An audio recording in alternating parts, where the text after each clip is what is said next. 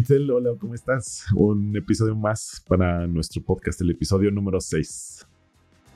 Hola, yo muy bien, muy contenta, estando ya lista para nuestro episodio de hoy, asertividad.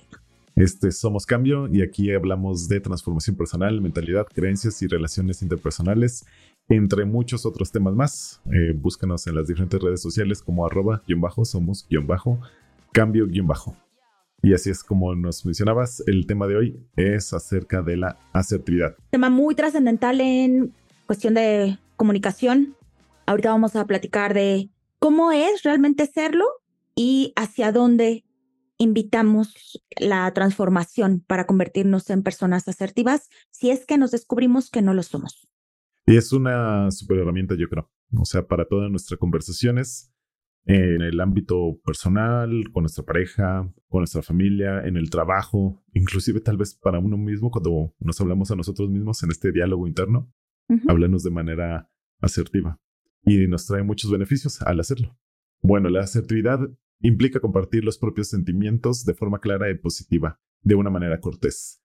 La asertividad es un rasgo muy deseable que está estrechamente relacionado con una comunicación efectiva, porque puedes realizar peticiones, estar en desacuerdo, expresar derechos y sentimientos personales positivos o negativos, iniciar, mantener e inclusive desconectarte de conversaciones.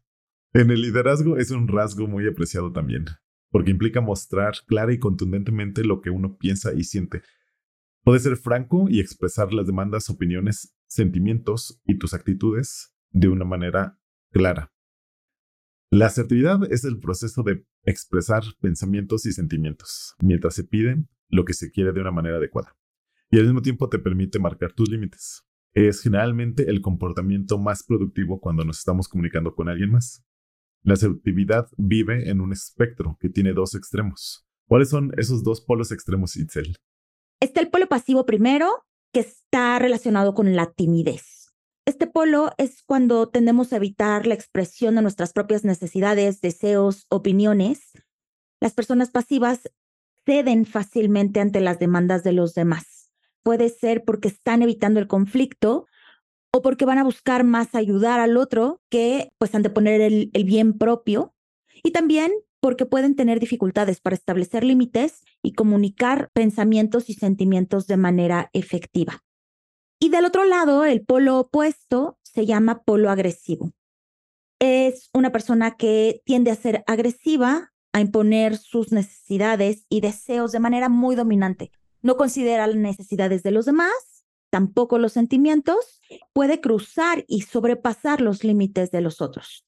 Esto puede recurrir a la confrontación, a la crítica, a la intimidación, todo para lograr los propios objetivos. Segundo, puede ser porque actúan con irritación para lograr los objetivos, manteniéndose en primer plano. La agresividad puede ser perjudicial para las relaciones interpersonales, claramente, y entonces generar conflictos. Y por último, puede resultar en un comportamiento dominante, incluso percibido como muy hostil.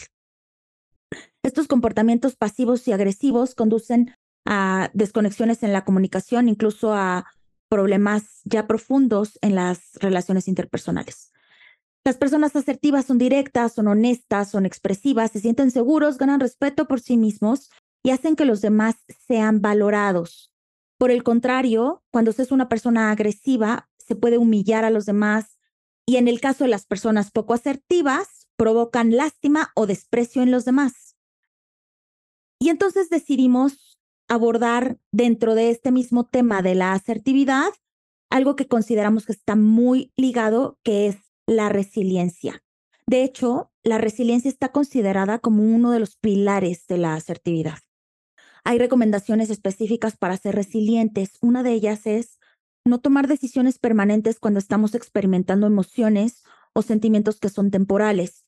Y eso te va a permitir ser asertivo. Entonces, si yo estoy muy emocionada, pues procuro no prometer cosas. Si estoy muy enojado, procuro no hablar de de las personas, dirigirme a las personas de manera muy agresiva. La resiliencia me permite ser abierto, equilibrado, poner límites sin dejar de ser empático para comunicar mis pensamientos y mis sentimientos, para defender mis derechos. Por el contrario, si cedes y cedes y cedes, te despersonalizas. Esto significa que tarde o temprano terminas por cobrar factura contra ti mismo, que ese es uno de los mayores impactos de no ser asertivos, porque estoy saltando entre el estar bien y el estar en conflicto permanente. Que es un conflicto interno, ¿no? Exacto. La combinación de la asertividad con la resiliencia abren camino hacia una vida estable, una vida mucho más plena. Al aprender a escuchar y dialogar con los demás, con tu propia fuerza interior, te va a permitir sobrellevar las peores situaciones. Suena como que la resiliencia sería como un escudo. O sea, podemos ser asertivos y usar la resiliencia para mantener nuestra asertividad y decir, a ver, mis creencias, mis valores, mis, eh, mis fundamentos dicen que debe ser así. Pues tal vez tú estés desacuerdo, tal vez hasta te muestres irritado, como muchas veces hay gente que es súper irritable porque sabe que así aprendió que así consigue lo que quiere. Sí, me encanta cómo lo describes, tal cual. Entonces, bueno, vamos a ver para qué nos sirve o cómo es que nos beneficia el ser más asertivo. ¿Tú tienes algo acerca de eso, verdad, Yona? Como hablábamos también el episodio pasado acerca de la retroalimentación del feedback, moverse entre estos polos, entre el polo pasivo y el agresivo, y obviamente estar en medio de la asertividad, pues te puede mover a lo mejor entre esas eh, cuatro cuadrantes de los que nos indicaba el libro de Radical Candor, yéndose al cuadrante de agresividad ruinosa donde le exiges demasiado a tus empleados y pues siempre a lo mejor el jefe siempre está de malas aprendió y le agarró a lo mejor la medida también a la, a la gente con la que trabaja, que si está de malas, hacen lo que pide. Claro, y ejerce desde el miedo. Ajá, ejerce desde el miedo, ándale. Y si se va al lado pasivo, pues muchas veces los colaboradores le agarran la medida al jefe y dicen, ah, pues nunca nos exige, así que no necesito apurarme o acatar cuando se me pide o... ¿Por qué? Pues porque en esa pasividad ya no está comunicando de una manera clara lo que necesita o inclusive lo importante de hacer las cosas ni que hay consecuencias.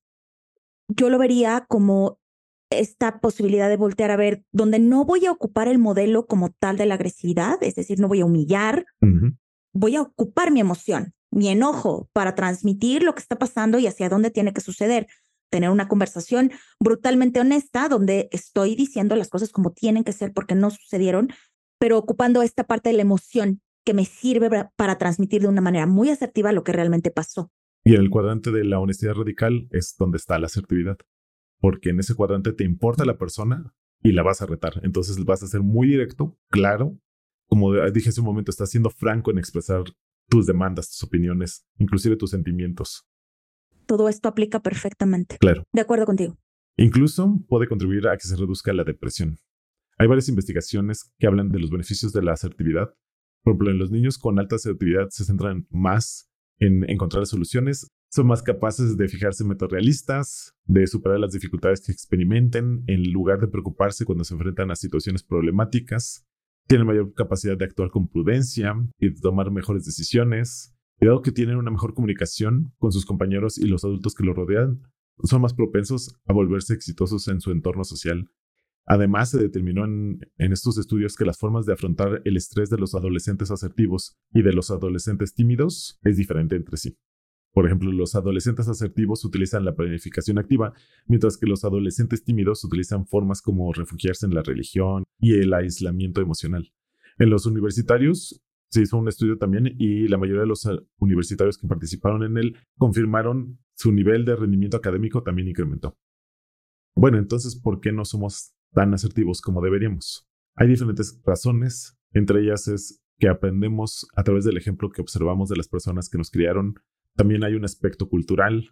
Hay culturas donde entre más te ciñes a la cultura, menos asertivo te vuelves. O tal vez más asertivo, dependiendo. Por ejemplo, estaba viendo un TikTok y una chica de Filipinas decía que la cultura filipina impulsaba que las personas fueran menos asertivas. Yo creo que también que esto puede llevarse a nivel nacional, regional u organizacional. Por ejemplo, aquí en México tal vez me parecería que la cultura nos lleva a ser menos asertivos. Esa puede ser mi percepción. Otras de las razones son el miedo, porque tal vez tengamos pensamientos de que nos pueden rechazar.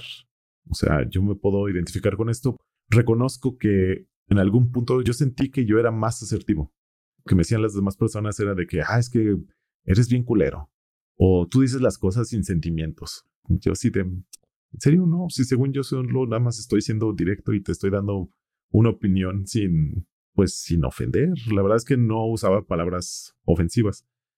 Y pues bueno, o sea, reconozco que me moví más hacia la pasividad porque estaba buscando en verdad quedar bien.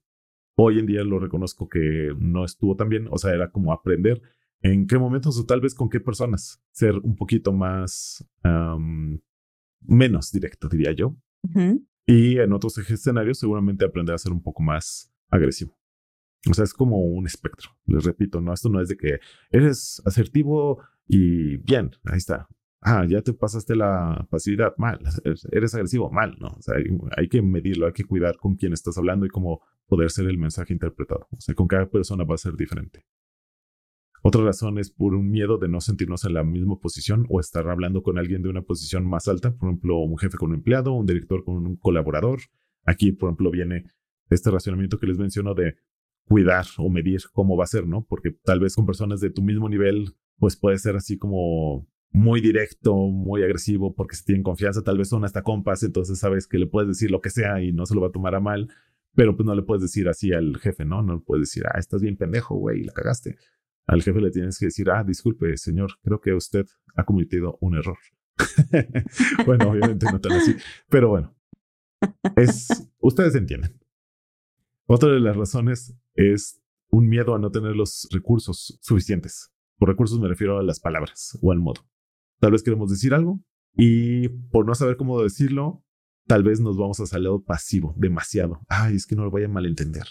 O nos desesperamos y es, ah, ya, me vale madre, no sé cómo se lo voy a decir de una manera buena, se lo voy a decir como me salga. Y pum, caemos en el lado agresivo.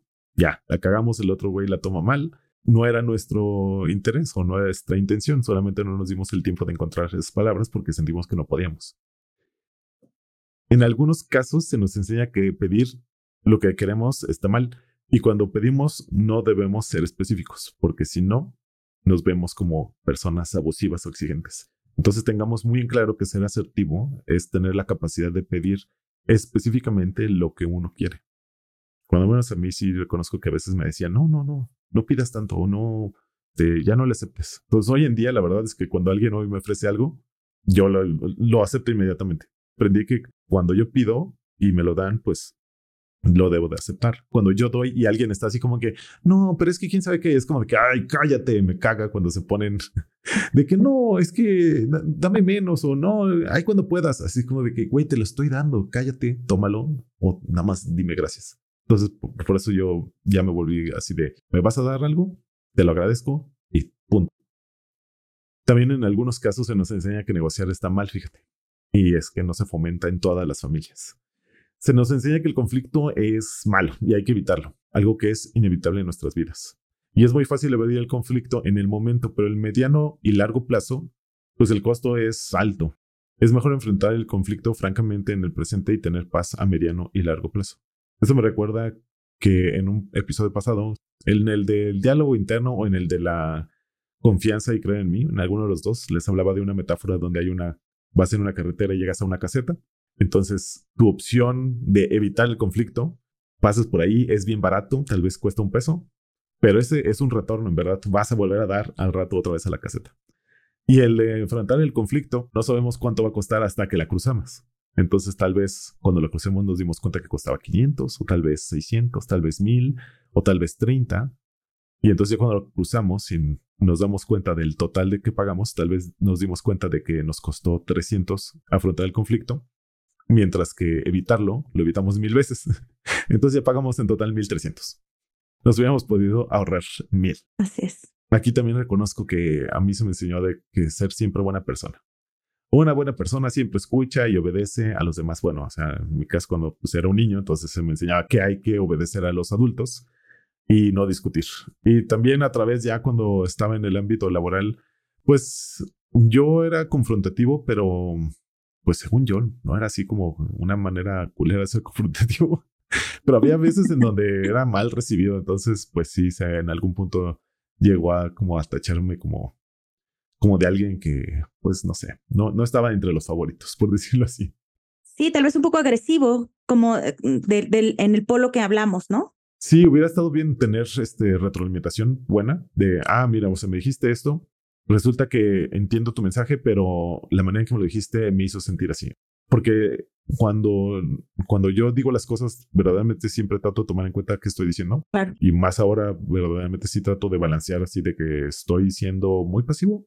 ¿Es lo correcto? ¿Estoy siendo muy agresivo? ¿Es lo correcto? Ah. Entonces, tal vez puede ser que sí me estaba yendo muy agresivo, tal vez no, tal vez estaba malinterpretando, pero pues eso nunca lo, lo sabremos. Claro, aquí lo que estás más bien transmitiendo es que desde que eres consciente de cómo te comunicas, tienes mucha más claridad de cómo proceder para que se transmita tu mensaje. Sí, y entonces ahora ya no es como de que, ah, pues si me toman como alguien confrontativo, yo ya puedo saber y decir, mm, no, en verdad no fui confrontativo. Más bien, no fui confrontativo mm, culero o agresivo. Sí, no usé un modo agresivo, exacto. claro, fui confrontativo. A otra persona no le pareció. Claro. Pero yo me doy cuenta que eso es lo que yo, Jonathan, necesitaba. Necesito. Ajá. Y entonces es como una manera también de poner un límite. Claro sabiendo que no estoy rebasando ningún límite tuyo. Nada más te estoy comunicando como yo necesito. Exacto. Te respeto, pero te lo voy a decir de, a lo mejor en esta instancia de una manera muy directa. Entonces estuvimos platicando Itzel y yo mientras desarrollábamos el tema y nos dimos cuenta que usualmente tendemos más hacia la pasividad. Así que Itzel, cuéntanos qué es ser una persona complaciente o un people pleaser. ¿Qué es un people pleaser? Son todas estas personas que tienen una necesidad imperiosa de complacer a los demás personas que pueden tener grandes dificultades para identificar sus necesidades propias y de hecho pueden preferir anteponer las necesidades de los demás a las de ellos mismos. Entonces, ¿cuáles pueden ser las razones por las que alguien se convierte en un people pleaser o una persona complaciente? Uno, porque creciste en una casa con caos o con mucho conflicto donde tenías que ser tú quien cuidara de otros y mantener las cosas como en orden, o ya sea porque pasaste por momentos donde tenías que hacer cosas por otros para caer bien y entonces ser aceptado o aceptada. También puede ser porque se te enseñó que es tu responsabilidad que todos estén bien. Un peso enorme y bueno, te lleva por ese camino. Otro puede ser, necesitabas ser de esta manera para conseguir algo a cambio. Otra más, se esperaba que no dieras problemas o te etiquetaron de la niña buena desde pequeña. Este es uno muy común. También de pequeños, si no hacíamos algo por alguien más, podíamos sentir la decepción de otros. Y entonces, bueno, ya identificamos estas posibles razones de origen. ¿Cuáles pueden ser unas señales de que soy un people pleaser o una persona complaciente? Uno es, tenemos dificultad para decir no o te sientes culpable si lo dices, que es de verdad de los más trascendentales. Otro es, estás preocupado de lo que los otros piensan de ti o sientes miedo a decir que no para que el otro no piense que eres malo o mala o egoísta.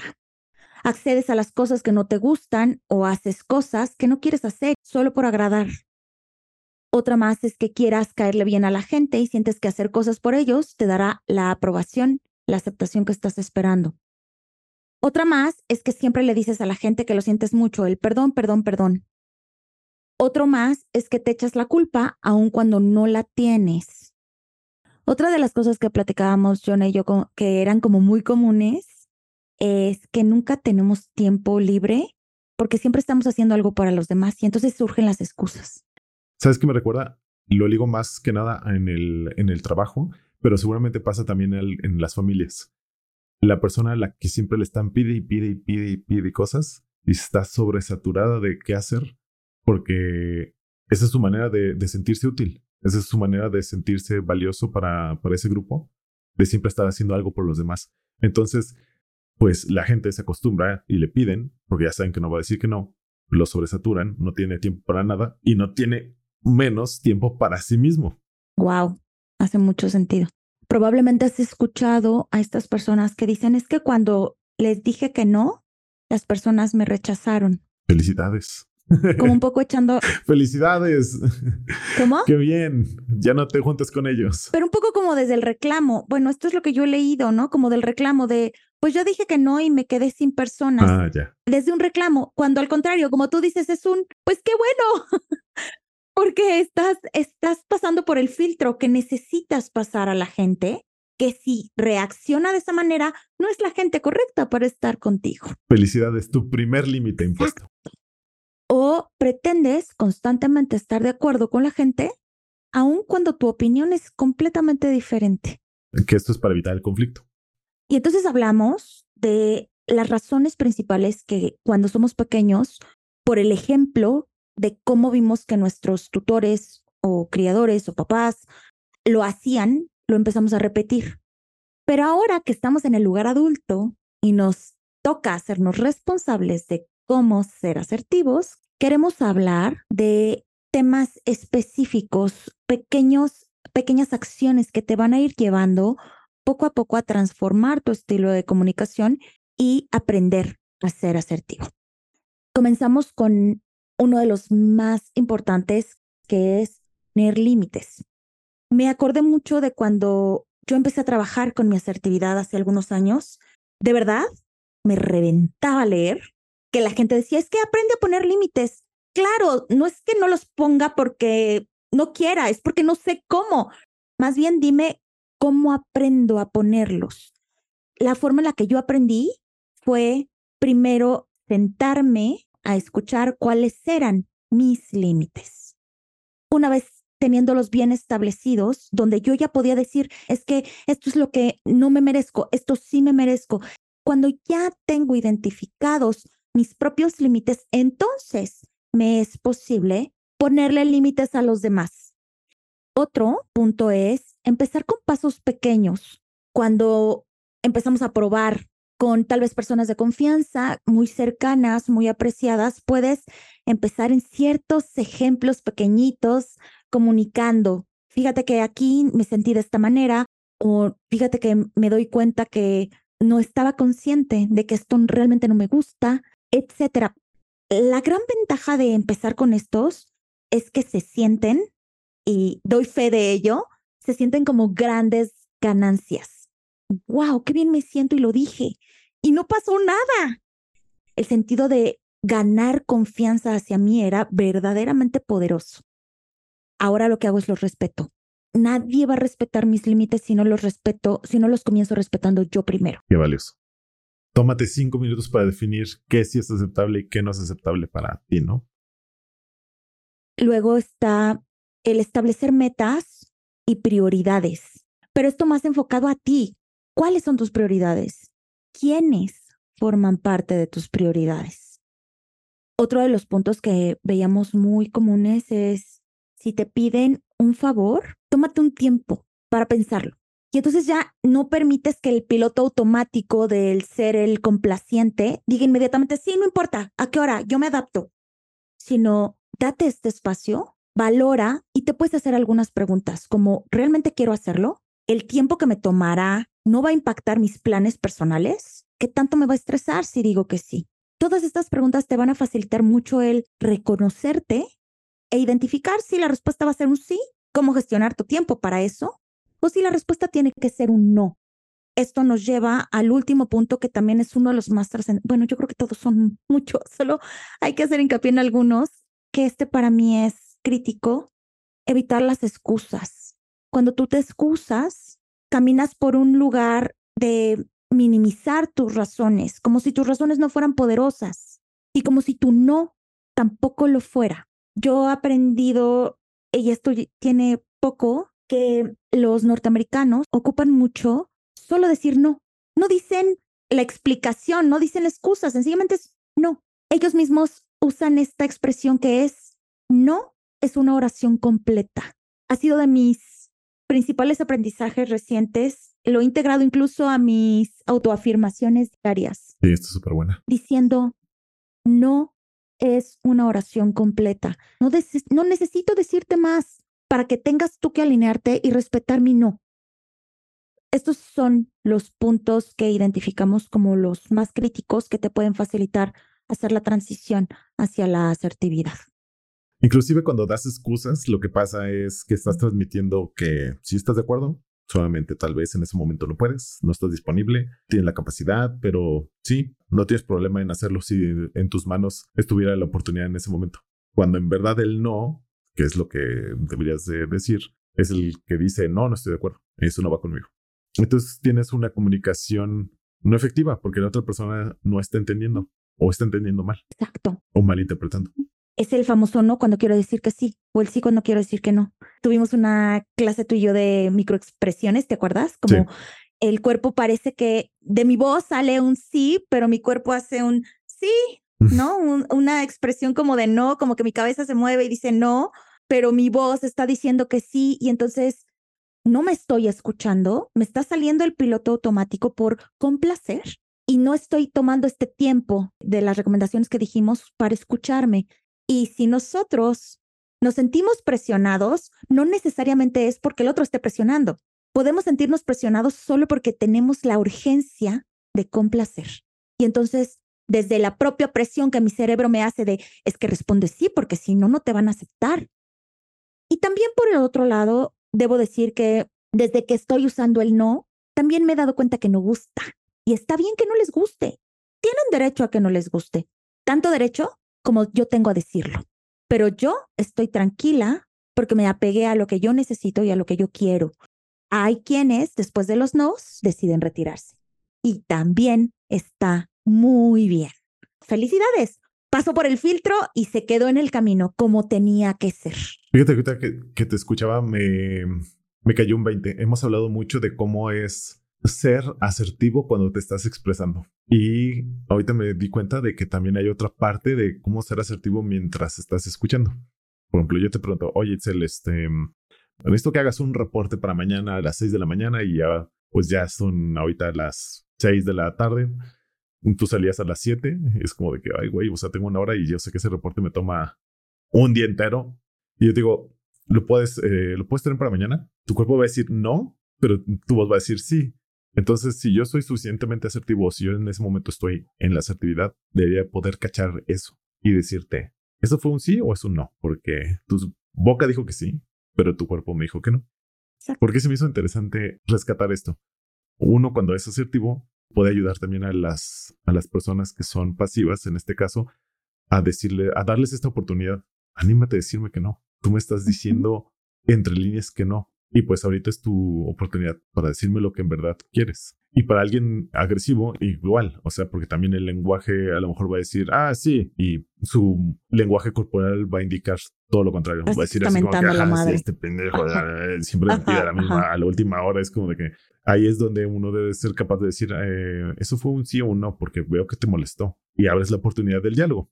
Y también le agregaría que también del otro lado, ser asertivo es saber recibir el no. Total. Ajá. Y entonces cuando me dices que no, no me ofendo, respeto que desde tu lugar es un no. E indago, ¿no? Y, y, puedo indagar, correcto. Si se trata de, por ejemplo, de un tema laboral, pues probablemente no es tan fácil que le digas no. Bueno, más bien ahí encuentras un, fíjate que no en las fechas en las que me lo estás pidiendo. Yo lo podría tener en tanto tiempo porque es lo que me toma generarlo. Y entonces ahí estoy cumpliendo con mi necesidad de comunicar y él también tendría, si quiere que esto modifique, entra lo que ya mencionamos de la negociación, que obligatoriamente te lleva por el camino del conflicto, porque hay un conflicto, pero tengo que enfrentar la negociación para ver, ok, yo necesito el reporte mañana, Itzel. Este reporte toma tantas horas, fulanito. No lo vamos a lograr. ¿Qué podríamos entregar? Empiezo a jugar con las posibilidades, pero desde un lugar de mi realidad, respetando mi necesidad, sin tener que pasar por encima del otro nada más decirle no y hazle como quieras, sino encuentro esta posibilidad de dialogarlo. Entonces, Joana, ¿qué recomendaciones tendrías? Mira, después de estar investigando para elaborar este episodio, yo recomendaría que todos tenemos que ir a cursos o talleres de asertividad, porque no nos la dan en la escuela. O sea, empezar, deberían las escuelas empezar a tenerlos en todos los niveles. Las organizaciones deberían de también enfocarse en obtener quien les dé cursos o talleres.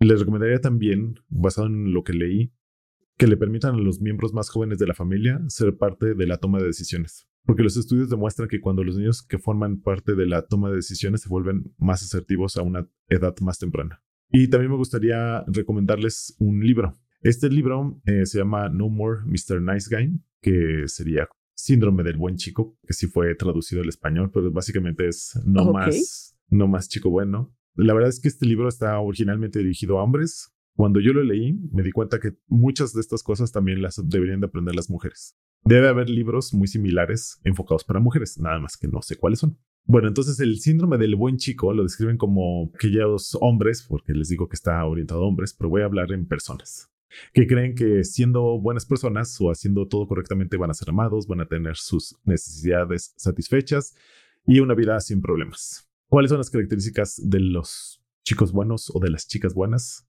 Es exactamente lo que Itzel ya nos platicó de cómo es una persona complaciente.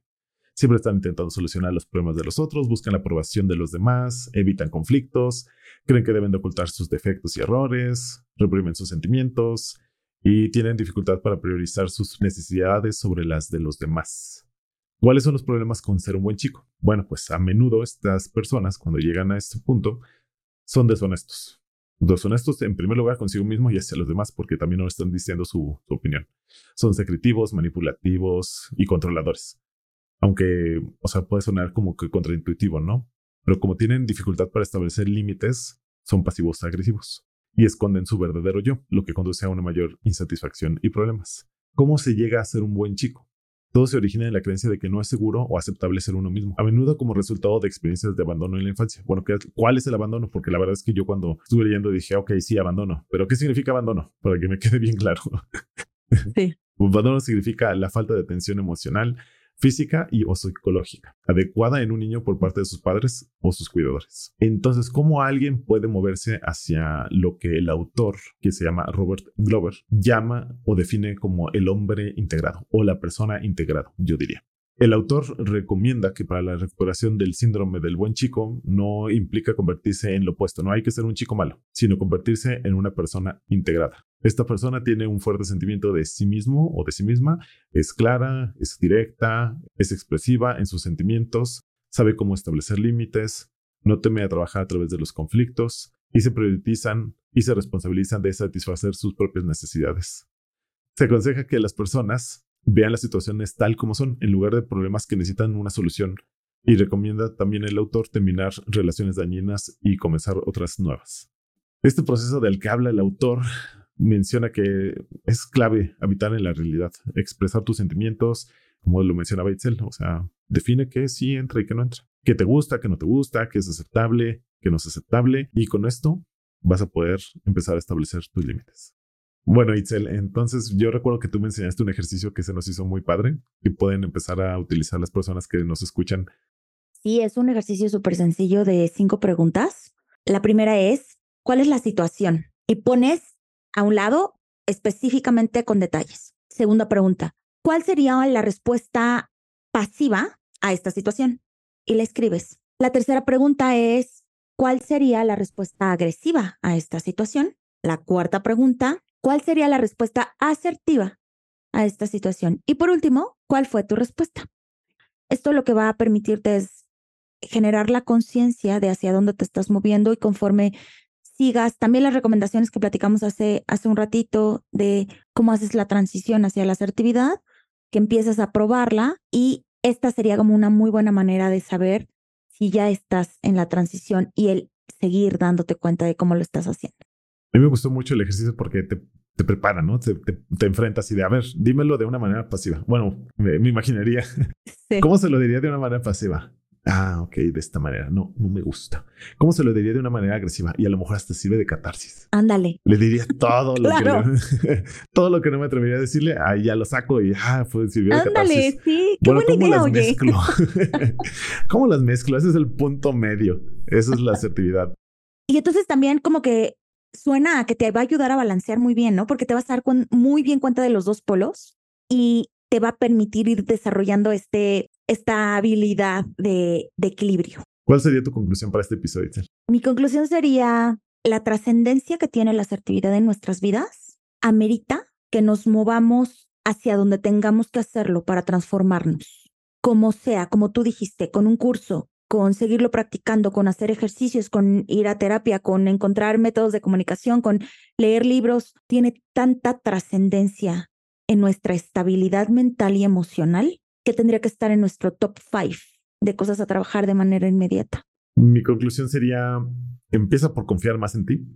Tal vez suene contraintuitivo, pero no. Confía más en ti. Ponte más valor en, en tus pensamientos, en tus ideas. Saber poner límites de una manera adecuada y enfocada en los hechos y no sentirte mal por hacerlo. Y tienes toda la razón de esto de incluirlo en nuestras vidas, porque originalmente este tema sale de una conversación de, ok, ¿de cuál tema vamos a hablar?